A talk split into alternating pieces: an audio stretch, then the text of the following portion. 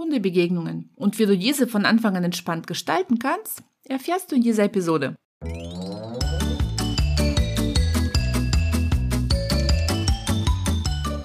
Herzlich willkommen im Hundepub, ein Ort für Hundepubertätsgeplagte. Lausche hier deinen Leidensgenossen, lache über Alltagsanekdoten, fühle dich ertappt, aber auch verstanden und gehe gestärkt mit nützlichen Tipps, die wirkungsvoller als so manche Stammtischparole ist, an die Erziehung deines Hundetinis. Nie gegen ihn, immer für ihn, damit aus ihm ein entspannter Alltagsbegleiter wird. Mein Name ist Eri, ich bin Trainerin für Menschen mit Junghund und freue mich sehr, dass wir die nächsten Minuten miteinander verbringen.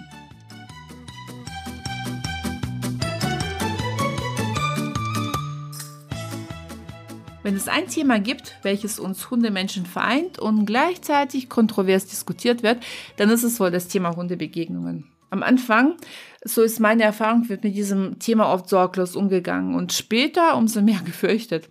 Dabei träumen wir doch irgendwie alle davon, ähm, mit einem Hund Gassi zu gehen, welcher seine Artgenossen mehr oder weniger ignoriert, vielleicht mal interessierten Blick zuwirft, aber halt nicht mehr. Und diejenigen von uns, die diesen Traum bereits leben oder diesen Traum erreicht haben, die schütteln manchmal unverständlich den Kopf, wenn ihnen ein protestierender Hund entgegenkommt hat man doch zu schnell irgendwie vergessen, dass ähm, man früher vielleicht mit dem Thema auch zu tun hatte. Und man verfällt so schnell ins Verurteilen. Finde ich schade, denn eines dürfen wir doch zuerkennen. Ich kenne fast ausschließlich Hundehalter, welchen es nicht egal ist, dass ihr Hund an der Leine tobt. Sie versuchen durchaus, da auf ihren Hund einzuwirken und dem empörten Toben an der Leine entgegenzuwirken. Leider mit mehr oder weniger Erfolg oft aus Unsicherheit, manchmal wendet man vielleicht eine falsche Vorgehensweise, hat nicht das richtige Timing, hat vielleicht nicht so viel Geduld, um das Ganze anzugehen und vor allem hat man vielleicht auch mal vergessen, an sich selber zu arbeiten, an seiner eigenen Ausstrahlung in diesen Situationen. Aber wie entsteht denn eigentlich so eine Leinenaggression? Hast du dich schon mal gefragt, wie das überhaupt wie es überhaupt dazu kommt, dass dein Welpe oder dein Hund aus dem Tierschutz, der am Anfang kein Thema mit Artgenossen hatte, auf einmal dieses Verhalten zeigt, dass er auf einmal so an der Leine tut, auf weite Entfernung, sobald ein Artgenosse irgendwie gesichtet wird, äh, ja, tobte an der Leine so, als dieser gleich alle anderen Hunde zerfleischen würde. Oder warum ist dein Hund auf einmal so zielstrebig am Ziehen und übersieht vollkommen, dass du am Ende der Leine hängst? Du hast Mühe, deinen Hund zu halten. Bewunderst du vielleicht mal andere Hunde, die ganz gelangweilt an Artgenossen vorbeilaufen und manchmal auch einen Blick ähm, drauf haben, als wären sie von fremden Hunden angewidert? Nun, für mich ist der größte und wichtigste äh, Faktor ist das Thema Persönlichkeit eines Hundes. Ein von Natur aus Ihr energischer Hund wird auch wahrscheinlich viel Energie aufbringen, um seine Ziele, Fremdhundkontakt, zu erreichen. Und ein eher gemütlicher Zeitgenosse wird da vielleicht etwas langsamer, beinahe schon phlegmatisch entgegentrödeln. Ein stürmischer Hund würde ungebremst und fordernd Kontakt aufnehmen wollen und ein zurückhaltender und vorsichtiger würde eher ruhige Kontaktaufnahme bevorzugen und genügend Zeit eben für dieses Kennenlernen brauchen. Gerade in den ersten Monaten im Welpen- und Pubertätsalter oder eben wenn ein Hund aus dem Tierschutz äh, frisch einzieht, werden die Leitplanken für spätere Hundebegegnungen gelegt. So ist ein Welpe, welcher von Anfang an ungewollt jedem fremden Hund als lebendes Schnüffelobjekt quasi vor die Nase gehalten wurde, ja, der wird diesen Überfall selten als angenehm empfinden und womöglich diese Überfallstrategie sich für später abschauen und dann auch mal irgendwann nachahmen. Wenn ich die Welpenbesitzer übrigens darauf aufmerksam mache, dann heißt es oft, ja, aber der braucht doch äh, Sozialkontakt und er freut sich doch so und schau mal, der wedelt mit der Rute und lässt sich auch freudig beschnuppern. Ja, aber was soll denn der kleine Welpe denn sonst machen? er ist sich doch seiner Größe und seine Kräfte durchaus bewusst. Während der schüchterne Welpe über den Überfall den Überfall von einem anderen Hund quasi über sich ergehen lässt, wird der eher vor Übermut strotzende Welpe dazu neigen, seinen Artgenossen noch fordernder entgegenzutreten. Zu treten. Und das ist eine Lernerfahrung, die beide Hundetypen nicht unbedingt brauchen, nicht wahr? Denn das zeigt sich dann später. Sehr häufig wird jeder Hundekontakt beim Gassigehen irgendwie auch mitgenommen, weil ja, es wird so empfohlen, man hat ja gehört, dass die Hunde sozialisiert werden sollen. Außerdem ist der Hund dann so fröhlich, er sieht so glücklich aus und das Schöne, er ist danach so ausgepowert. Ja? Und dann gibt's ja noch dieses tolle Märchen, der Welpenschutz, ja. Aber dieser Welpenschutz, der gilt eben ja, erstens gibt's dann nicht so wirklich und schon gar nicht im fremden Hundkontakt. Da muss man tatsächlich aufpassen. Ja, der Hund lernt in solchen Hundebegegnungen, die so ungefiltert stattfinden, auch nicht unbedingt die feine Körpersprache. Und äh, ja, es findet natürlich auch so eine Sozialisierung statt, aber es ist vielleicht nicht die Sozialisierung, wie sie haben möchten, denn wir möchten, dass er so sozialisiert wird, dass er lernt, ähm, der Mensch ist mein sicherer Hafen. Ja, wenn was ist, dann ist mein Mensch da und weiß auch im richtigen Moment einzuschreiten. Auch meine Energie zu senken, weiß der Mensch nicht nur, mich von anderen abzuhalten, sondern auch meine Energie zu senken. Nicht jeder Hund bedeutet Aufregung und das ist das Wichtigste überhaupt. Die Hundekontakte sollten aus der ruhigen Energie erfolgen von Anfang an. Andere Hunde haben durchaus auch eine Daseinsberechtigung. Deswegen auch dieses diese Empfehlung, die ich später nochmal geben werde, ruhig nebeneinander spazieren zu gehen, ohne Kontakt zuzulassen. Der Mensch ist auch ein cooler Sozialpartner und auch Spielpartner, nicht nur Gaudi mit anderen Hunden, sondern hey, ich kann auch Spaß mit meinem Menschen haben. Und der Hund sollte ja gute Benimmregeln unter Hunden lernen. Und das ist niemals, ich überfalle jemanden und auch niemals, ich werde von anderen überfallen. Und ja, wenn man sich jetzt natürlich denkt, sind so viele, also ich werde ja gleich noch ein paar Tipps geben und man kann natürlich sehr schnell denken, ja super, wieder jemand, der hier Hundekontakte einem komplett madig reden möchte. da kann ich dich beruhigen und ein klares Jein sagen. Ja zu Hundekontakten, die sind wichtig, die sind wie Balsam für die Hundeseele. Ja, ähm, und diese sind für ein gutes Sozialverhalten unserer Hunde natürlich von enormer Bedeutung. Ja, ich sage aber auch Nein zu ungeprüften, unerwünschten, ungefilterten Hundekontakten, gerade im Junghundalter. Für mich geht hier tatsächlich Qualität vor Quantität. Und wie das aussehen soll, ähm, wenn da viele Hunde sind, ja, da möchte ich dir ein paar Empfehlungen und ein paar Beispiele zur Vorgehensweise, wie ich das damals mit meiner Hündin, mit Letty gemacht habe, mit auf den Weg geben. Wenn ein Welpe einzieht, empfehle ich dir tatsächlich, keinen Fremdhund ohne deine ausdrückliche Erlaubnis zu deinem Welpen zu lassen. Sobald ein Hund auf Sicht äh, irgendwie erscheint, dann laufe entspannt weiter, aber behalte den Fremdhund im Auge. Und sollte er dann sich zielstrebig, äh, zielstrebig und energisch euch nähern, ohne dass der Halter irgendwie eingreift, sieht man ja oft, nicht wahr? Dann darfst du diesen Hund wegschicken. Das heißt, die erste Lernerfahrung sollte sein, wie schicke ich einen Hund weg? Ohne zu hyperventilieren. Hier kann man viel mit der eigenen körperlichen Ausstrahlung, mit der ähm, körperlichen Energie, mit der Anspannung und Entspannung arbeiten, sodass die Hunde das verstehen. Dabei gilt natürlich, je energischer ein Hund auf euch zukommt, desto früher musst du anfangen, äh, in die Körpersteife zu gehen, um den Hund wegzuschicken. Und deswegen ich nehme es nochmal zurück, das ist eine der wichtigsten Lernerfahrungen für frisch gebackene Hundeeltern. andere Hunde steuern zu können. Und wenn du sagst, hey, eigentlich ist ein cooler Hund, ich möchte ganz gerne deinen Kontakt haben, dann unterhalte dich bitte erstmal mit dem anderen Hundehalter. Frage, ob sein Hund den Welpen kennt kennt und vor allem auch mag. Es ist nicht selbstverständlich, dass erwachsene Hunde Welpen mögen. Oft finden sie diese einfach nur nervig und ähm, reagieren dann übermäßig fragt den Hundebesitzer, ob denn sein Hund einen guten Rückruf hat. Ja, denn kommt der erwachsene Hund ist, äh, kannst du relativ sicher sein, dass da auch dein Welpe, dein Junghund mit im Schlepptau dabei ist und du musst ihn quasi nur noch abpflücken, belohnen und hast gleichzeitig einen schönen Rückruf mit aufgebaut. Beobachte dabei den Fremdhund. Wie ist er denn so? Ist er entspannt? Kannst du dir vorstellen, dass dein Hund, dein Welpe auch später so werden soll? Und ja, dann kannst du deinem Bauchgefühl so ein bisschen Vertrauen und Sozialkontakt zulassen. Aber immer erst, wenn die Aufregung sich gelegt hat. Na, wenn beide so ein bisschen in die Ruhe kommen, dann darf man ganz leise, ohne viel Energie in die Freigabe reinzulegen, einfach mal den Kontakt zulassen. Und hier fängt dann die Kunst an zu unterscheiden, ob dann die Kontaktaufnahme noch im Rahmen verläuft, ob der Fremdhund freundlich ist, ob der Welpe noch ähm, sich zu benehmen weiß oder ist er schon überfordert. Vielleicht ist ja auch der erwachsene Hund überfordert vor deinem Welpen. Da darf man natürlich eingreifen und auch dem eigenen Welpi entweder Schutz bieten oder ihn eben auf die stille Treppe schicken und ein bisschen ihm eine Zwangspause gönnen, damit er sich nicht in seine Übermut, ja, nicht so sehr sich in seiner Übermut verliert.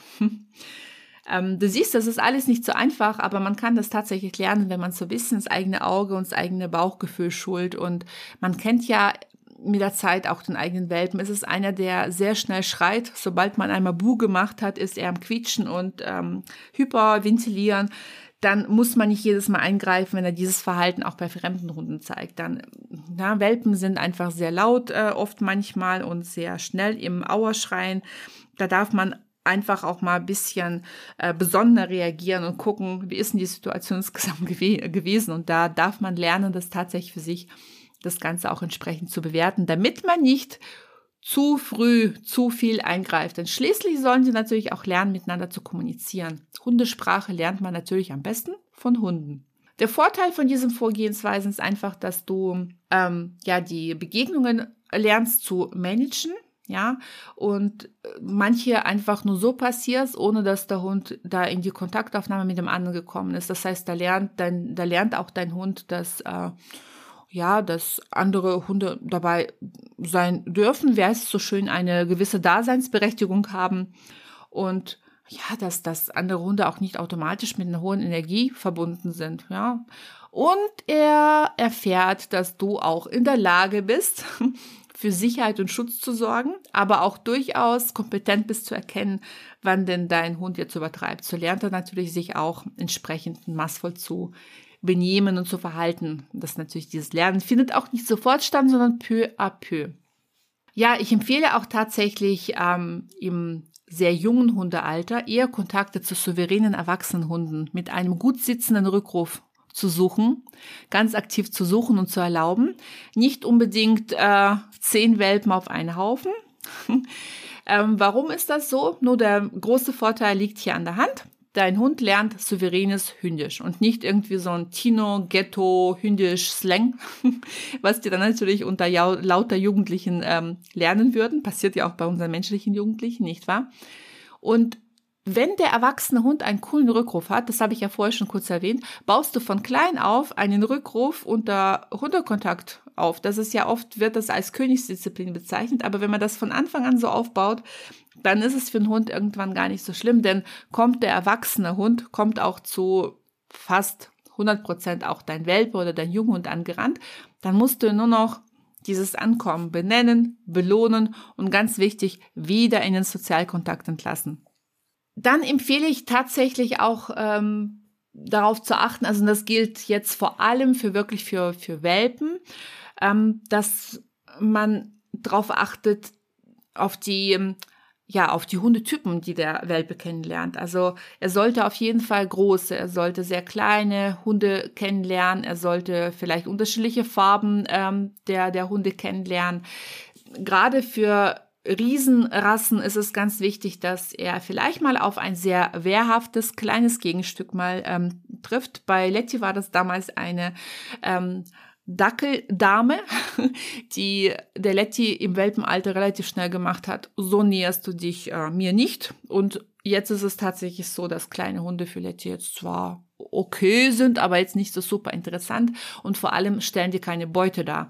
Und ein sehr kleiner Hund, ein Chihuahua, sollte natürlich auch mal lernen, dass er auch großen Hunden vielleicht mal eher aus dem Weg geht ein Toben würde ich tatsächlich nicht zulassen. Da ist die, das Verletzungsrisiko einfach viel zu groß. Aber das Kennenlernen ist wichtig, ähm, um eben das Beuteschema dem vorzubeugen, dass ein großer Hund einen kleinen Hund als Beute irgendwann sieht und äh, für einen kleinen Hund, dass er eben von großen Hunden ein bisschen Abstand hält und sie eben auch nicht als Spielpartner automatisch sieht. Ja, im Teenie-Alter, ja, im Teenie-Alter empfehle ich im Prinzip so ähnlich vorzugehen wie im Welpenalter. Nur dass die Kontakte zunehmend ja ein bisschen energischer und spielfreudiger sein dürfen. Aber das wird von alleine so passieren, denn im Teenie-Alter ist äh, viel Energie im Hundekörper und da wird die Kontaktaufnahme auch erstmal mit dem Verrennen starten. Äh, dieses Verrennen, dass man in die Dynamik geht bei der Erstkontaktaufnahme, hat oft damit zu tun, dass der Hund einfach noch nicht genug Erfahrungen gesammelt hat und nicht weiß, dass die freundliche Kontaktaufnahme eigentlich im niedrigen Energielevel stattfindet. Das ist nichts Ungewöhnliches. Die Erwachsenenhunde werden wahrscheinlich versuchen, einen äh, ja rennenden rennenden Jungspund erst ein bisschen einzudämmen, einzugrenzen, damit er ihn eben in Ruhe untersuchen kann. Und ähm, da darf man das auch kurz zulassen sollte aber kein gegenseitiges Hetzen sein, wenn das ein Erstkontakt ist, ja. Es ist nämlich an der Zeit, dass dein Hund jetzt sich langsam auch ausprobiert, ja, seinen Platz quasi in der Hundewelt findet, seine Wirkung auf die Artgenossen erfährt. Und hier ist es, ja, leider wird entweder gar nicht eingeschritten oder es wird so ja, zu oft eingeschritten. Sobald der Hund bisschen Zähne zeigt, sobald er einmal den anderen anbellt, sobald er einmal drauf aufsteigt, wird sofort eingegriffen und diese Hundekontakte unterbrochen. Dabei ist es wichtig, ähm, die eigene Wirkung auf den, auf den Artgenossen zu sehen und, und zu spüren und auch, was passiert und wie reagiert und die Reaktion abzuwarten vom anderen Hund. Das gehört alles zu einer gesunden sozialen Entwicklung dazu, dass man eigene Grenzen kennenlernt, eigene Wirkung auf mein Gegenüber.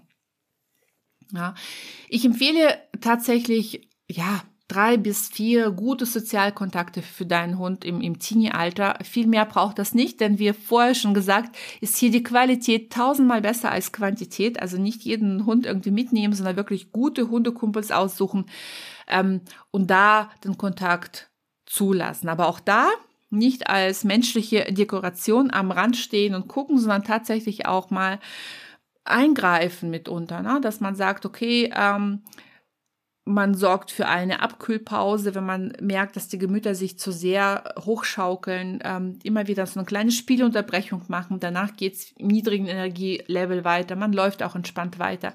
Das ist ganz wichtig und irgendwann auch mal nebeneinander laufen, ohne großen Kontakt zuzulassen. Dass man nach der anfänglichen Kontaktaufnahme dann weiterläuft und darauf achtet, dass die Hunde vielleicht mal auch nicht in Kontakt gehen sondern jeder rechts und links schnuppern kann. Oder man geht entspannt weiter und die Hunde dürfen an einem Grashalm zusammen schnuppern, aber eben keine hohe Energie und Dynamik zulässt.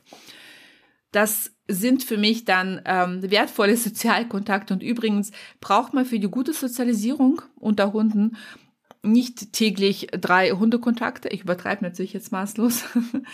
Ich ähm, hatte bei meinen Hühnchen zum Teil hatten wir auch eine ganze Woche keinen einzigen Hundekontakt und ich behaupte mal, dass sie sehr gut sozialisiert ist. Also so, weil die Menschen immer so, so ein Richtmaß brauchen. drei bis vier Hundekumpels und vielleicht drei bis vier Spielkontakte pro, pro Woche ist vollkommen in Ordnung. Denn die restliche Zeit darfst du als Sozialpartner für deinen Hund einschreiten. Im Teenie-Alter entwickelt sich ja übrigens auch bei allen Hunden das natürliche und begeisterte Interesse an Artgenossen. Ob jetzt ihr die Sozialkontakte vorher ordentlich gefiltert habt oder nicht, ähm, nur das Verfolgen dieses Zieles, dieses Interesses am anderen Hund, wird weniger zielstrebig sein, wenn der Hund vorher die Kontakte nur gefiltert, durch euch gefiltert aufnehmen durfte und nicht einfach so zu jedem hinrennen durfte, um Hallo zu sagen. Das wird leichter und dadurch entsteht auch dann der Frust in diesen Momenten nicht so stark. Grundsätzlich ist Thema Frustrationstoleranz hier auch ein wichtiges Tool, aber das ähm, würde hier den Rahmen dieser Podcast-Folge sprengen. Ähm, ja, also das ist eine wunderbare Prävention, wenn das vorher so vorgeht, dass da einfach ein, der Frust sich in Grenzen hält und ihr nicht einen Hund habt, der ja, ungebremst in einen anderen Hund äh, springen will und ihn anbellt und eigentlich, ne, weil es einfach von Anfang an gelernt hat, dass das nicht zu Spielregeln dazugehört. Verhalte dich äh, ungeduldig und unhöflich, dann kommt nämlich kein Hundekontakt zustande. Und wenn man das von Anfang an so macht, dann lernt ja der Hund daraus, dass sich das ruhigere, sich zurücknehmen lohnt. Und was ist noch wichtig? Natürlich, das Wichtigste ist, den eigenen Hund zu beobachten und kennenzulernen. Im Welpenalter wird der Hund noch eine andere Körpersprache zeigen als im Teenie-Alter, aber ihr habt ja tagtäglich miteinander zu tun. Also beobachten. Welchen Hund hast du denn so an der Leine? Ist es eher so ein ruhiger oder schüchterner? Ist es einer, der voller Energie und Tatendrang ist? Wie ist er denn so in Hundekontakten? Ist er zurückhaltend oder sehr fordernd? Das kannst du übrigens auch für deine Erziehung mitnehmen. Wie körperlich musst du mit deinem Hund umgehen, dass bei ihm überhaupt die Informationen ankommen, die du gerade an oder die Herausforderungen, ähm, dass er, das überhaupt bei ihm ankommt. Da kannst du wunderschön sehen, wie er so in Hundekontakten ist und angepasst darfst du auch dann ähm, ihm begegnen. Welche Hundetypen regen denn deinen Hund auf? Gibt es bestimmte Hundetypen? Dann gehe diesen nicht unbedingt aus dem Weg, aber sei vorbereiteter welche Hundetypen findet er langweilig und nicht interessant und welche Hundetypen tun denn ihm gut. Mit gut meine ich, wo findet denn der ruhige Kontakt statt? Wo findet denn das einfach nur ähm, fürs menschliche Auge langweiliger Kontakt statt, dem die Hunde einfach nur an einem Grashalm schnuppern, weiter tippel, tippel, jeder für sich so ein bisschen was macht, ohne dieses riesen Rumgerenne. Beobachte doch deinen Hund, wann wirklich ein Spiel stattfindet. Ja. Und wie ist er denn so aus Hundekontakten abrufbar? Vielleicht ist da ja ein ähm, Erziehungsdefizit und da musst du nochmal nachfallen. Wann wird denn dein Hund gemobbt? Wie ist denn da seine Körpersprache? Wie kannst du eingreifen? Und ganz wichtig natürlich auch, wann ist denn mein Hund der Mobber? Ja. Der Vorteil in diesem Beobachten ist ganz klar, wenn du mehrere Monate beobachtest, mehrere Male nachjustierst und ausprobierst, bist du mit der Zeit souveräner in deinem Handeln. Ja, und das wird auch dein Hund an dir ähm, wertschätzen, denn du kannst deinen Hund einschätzen. Du bist für deinen Hund dann irgendwann verlässlicher, denn er erkennt die Vorteile in seinem menschlichen Sozialpartner. Denn dann, weil du es ja gelernt hast, weil du weißt, was deinem Hund gut tut, was nicht gut tut, dann kannst du tatsächlich als der Felsen in der Brandung für deinen Hund agieren. Und er kann sich darauf vertrauen, wenn er deinen sozialen Support möchte, dass er von diesen auch, diesen auch von dir bekommt. Und irgendwann begibt man sich natürlich an, auf dem Weg zum Ziel. Und man hat ja im Welpen und Jung halt äh, Vorarbeit, man hat viel gemanagt, viel initiiert und ähm, gelernt, seinen Hund zu lesen und auch richtig einzuschreiten. Man hat auch gelernt, wie man andere Hunde auf Abstand hält, wie man zu einem, was, was ein guter Sozialkontakt ist, wie man diesen richtig ähm, herbeiruft und initiiert. Aber wenn man ehrlich ist, ist so ein Leben mit dem Hund natürlich anstrengend, nicht wahr? Man muss ja die ganze Zeit irgendwie gucken, wie, was, wo, warum. Ähm, bevor ich jetzt zu einer weiteren Empfehlung komme, möchte ich sagen, aber das ist wichtig und das ist wirkungsvoll, denn das, was man vorher gemacht hat, das entscheidet, wie denn das spätere Leben mit dem Hund verläuft. Und was sind schon ein paar Monate, wenn man danach jahrelang entspannt mit dem Hund spazieren gehen kann, nicht wahr? Ja, zwischen eineinhalb und zwei Jahren kommt irgendwann der Zeitpunkt, an welchem viele meiner Kunden überrascht sind. Also ja, die, die immer sagt, ja, keinen Kontakt einfach so unerlaubt zulassen. Und ähm, die sagt irgendwann, ja, also ich empfehle meinen Kunden, Kunden irgendwann zu, ja, lass doch mal locker. Auf einmal erlaube ich, ja, erlaube klingt immer so blöd, aber ich äh, ermutige meine Kunden, ihrem Hund zu erlauben, den Kontakt zu einem ankommenden tut nix zu, ja, zustande kommen zu lassen. Der eigene Hund darf auf einmal mehr.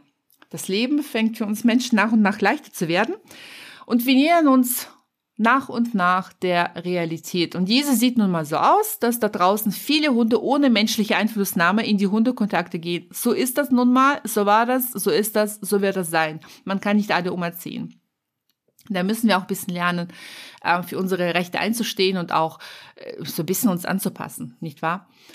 Ja, du hast aber einen Riesenvorteil weil du hast in vergangenen eineinhalb Jahren vorgearbeitet, ja.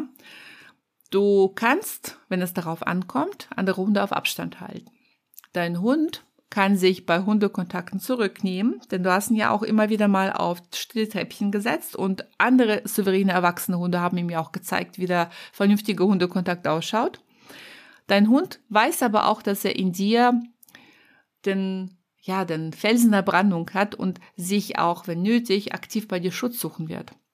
Dein Hund ist nun sozial verträglich und hat hochhündisch gelernt. Das heißt, er kann mit anderen Hunden gut kommunizieren. Du kannst auch andere Hunde und die hündische, ähm, ja, hündische Kommunikation einschätzen, denn Du hast ja ganze Zeit beobachtet. Du warst ja nicht nur menschliche Dekorations, äh, Dekoration am, am Rande des Geschehens, sondern du hast sie aktiv beobachtet und hast auch deine Präsenz gezeigt, wenn es nötig war. Dein Hund ist abrufbar, weil er ja Kontakt mit Hunden hatte, die guten Abruf hatten und damit hast du das wunderschön mitgenommen und mitgeübt. Und das A und O, du bist ein toller, wertvoller Sozialpartner für deinen Hund geworden und auch ein lustiger Spielpartner. Denn nicht vergessen, körperliches Spiel findet nicht nur unter Hunden statt, sondern ganz, ganz wichtig auch zwischen Mensch und Hund. Ja, ja, ich weiß, das hört sich alles leichter an, als die Umsetzung letzten Endes im stressigen Alltag so aussieht oder wenn man in einer Gegend wohnt, wo alles überhäuft von Hunde, Gassi-Strecken ist. Aber es ist machbar und vor allem ist es lohnenswert. Es ist lohnenswert für dich, es ist lohnenswert für deinen Hund und es ist lohnenswert für euren entspannten Alltag. Und wenn du nochmal alles nachlesen möchtest, dann findest du die ganzen Inhalte aus diesem Podcast in meinem Blogartikel. Und nun viel Freude bei der nächsten Hundebegegnung.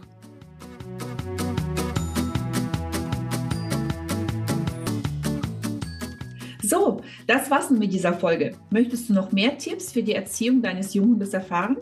Dann besuche mich doch bei Instagram unter @docchility. Die genaue Bezeichnung findest du unten in den Show Notes. Und nun herzlichen Dank für deine Zeit. Ich habe mich sehr gefreut, dich dabei zu wissen und freue mich auf ein nächstes Mal. Bis bald, deine Eri.